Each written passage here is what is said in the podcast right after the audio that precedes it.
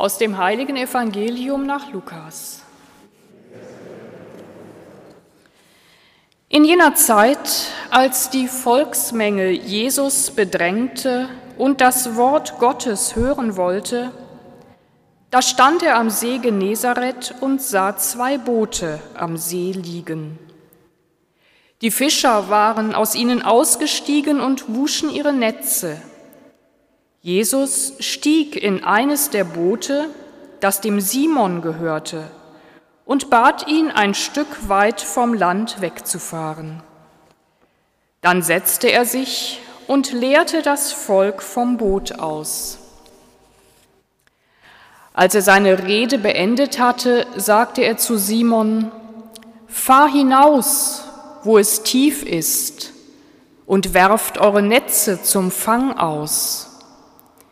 Simon antwortete ihm, Meister, wir haben die ganze Nacht gearbeitet und nichts gefangen, doch auf dein Wort hin werde ich die Netze auswerfen.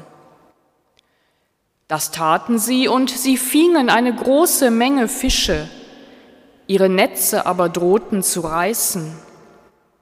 Und sie gaben ihren Gefährten im anderen Boot ein Zeichen, sie sollten kommen und ihnen helfen.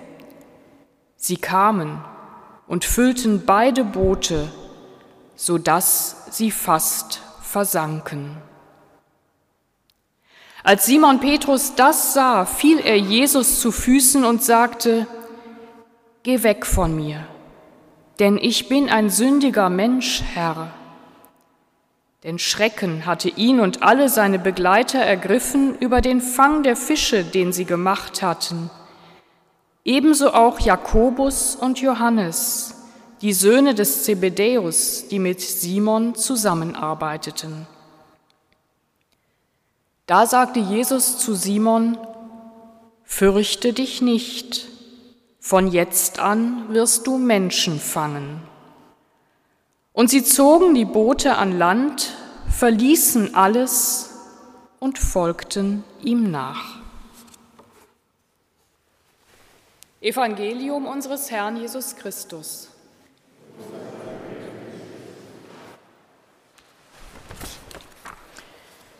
Liebe Mitfeiernde, vielleicht waren einige von Ihnen ja schon einmal im heiligen Land, am See Genezareth. Und vielleicht mögen Sie sich jetzt einmal vorstellen, Sie sitzen am See Genezareth, Sie haben Jesus zugehört, zusammen mit den Frauen, mit Maria Magdala, mit anderen Menschen. Und sie beobachten, wie da die Fischer wieder rausfahren, obwohl sie die ganze Nacht schon gearbeitet haben, erfolglos, ohne einen einzigen Fisch zu fangen. Und die Ausbeute, der Fang, ist überraschenderweise so riesig, dass beinahe beide Boote untergehen. Alles wäre verloren gewesen, vielleicht sogar die Fischer ertrunken. Und warum? Weil sie alles haben wollten, weil sie vor lauter Gier die Gefahr nicht sehen wollten, weil sie maßlos waren, weil sie haben wollten. Und Petrus hat das erkannt. Er ist hinaus ins Tiefe gefahren, ist vielleicht auch in seine eigene Tiefe hinabgestiegen. Am Ende spürt er und erkennt mit aller Deutlichkeit, das Wunder hätte beinahe zur Katastrophe geführt. Das Wunder wird verdunkelt. Die eigene Schwachheit, das, was Petrus am Ende als Sünde erkennt, Sie macht Angst und verbreitet Schrecken. Gier, Habsucht, Unmäßigkeit, Eine der Wurzelsünden, aus der so viel Unheil entsteht. Sie verändert uns. Sie kennen die Sage vom König Krösus, der wollte, dass sich alles, was er berührt, in Gold verwandelt. Und das hat ihn abgeschnitten vom Leben. Er konnte keinen Menschen mehr berühren, er konnte nichts mehr essen, er konnte sich nicht mehr stärken, er konnte sich nicht mehr lieben lassen. Was steckt hinter Gier, Habsucht, Unmäßigkeit? Steckt dort nicht die Angst, zu wenig zu bekommen, die Sehnsucht nach etwas, das größer ist als alles, was ich besitzen kann, als alles, was ich bin?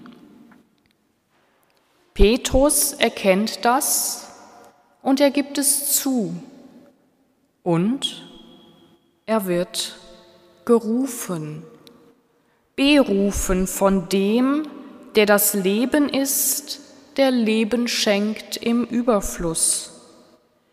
So auch der Prophet Jesaja, dessen Berufungsgeschichte wir gehört haben, der sich nicht würdig fühlt und die Zusage bekommt, deine Schuld ist gewichen, deine Sünde gesühnt und er steht dann da und sagt, hier bin ich, sende mich. Und auch Petrus wird gerufen und gesendet und hört, Fürchte dich nicht, von jetzt an wirst du Menschen fangen. Und er verlässt alles. Er hat gelernt, er hat erfahren, was wirklich wichtig ist. Er hat erfahren, was oder wer ihn leben lässt, er, den er Meister, Herr, Rabbi, Rabuni nennt. Gehen wir noch einmal an den See Genezareth. Stellen wir uns vor, wie wir dort sitzen am See mit Mirjam aus Magdala und dir, Rabuni. Das war knapp.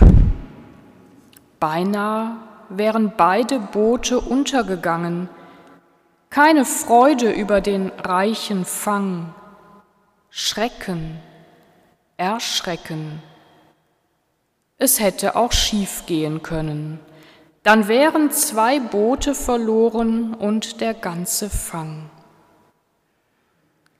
Rabuni, wäre uns beinahe unsere Gier zum Verhängnis geworden? Du schenkst Leben in Fülle, was wir brauchen im Überfluss. Aber du entbindest uns nicht von der Verantwortung Gier, eine Wurzelsünde, führt zum Untergang. Es wäre ein leichtes gewesen, einen Teil der Fische wieder freizulassen, und es wären immer noch mehr als genug gewesen. Ist das die Einsicht des Simon? Aus Gier großen Schaden in Kauf genommen zu haben?